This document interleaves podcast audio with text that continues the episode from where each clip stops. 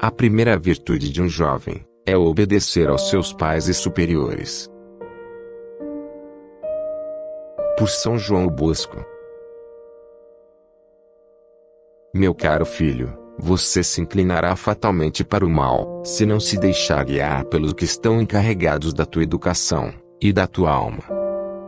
Essa formação cabe aos pais e àqueles que os assistem, aos quais você deve obedecer com docilidade. Honra teu pai e tua mãe, a fim de que tenhas uma vida dilatada sobre a terra, diz o Senhor. Essa honra consiste em obedecer, respeitar e prestar-lhes assistência. Por isso, quando te mandarem fazer alguma coisa, prontamente obedeça, sem resistir. Não seja como alguns que resmungam, encolhem os ombros, sacodem a cabeça, ou, pior ainda, respondem mal.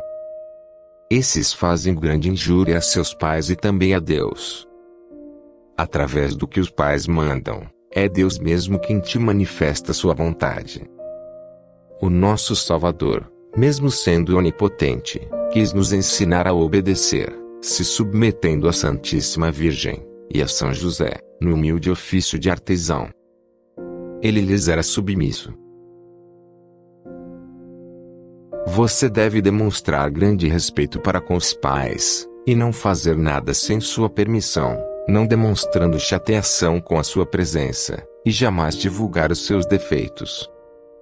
São Luís Gonzaga não fazia coisa alguma sem licença, e quando não tinha outros a quem pedir autorização, pedia até para os seus empregados. Você deve prestar auxílio aos seus genitores nas suas necessidades, ajudando nas tarefas domésticas, e auxiliando em tudo quanto possas. É também dever dos filhos rezar pelos pais, pedindo que Deus conceda a eles as graças espirituais e temporais.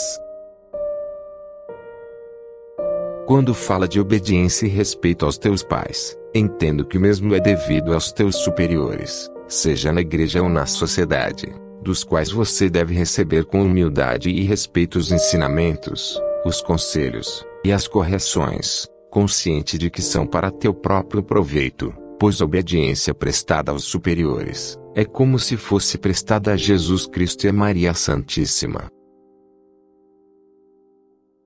O obediente se tornará santo. Aquele que é desobediente encontrará o caminho da perdição.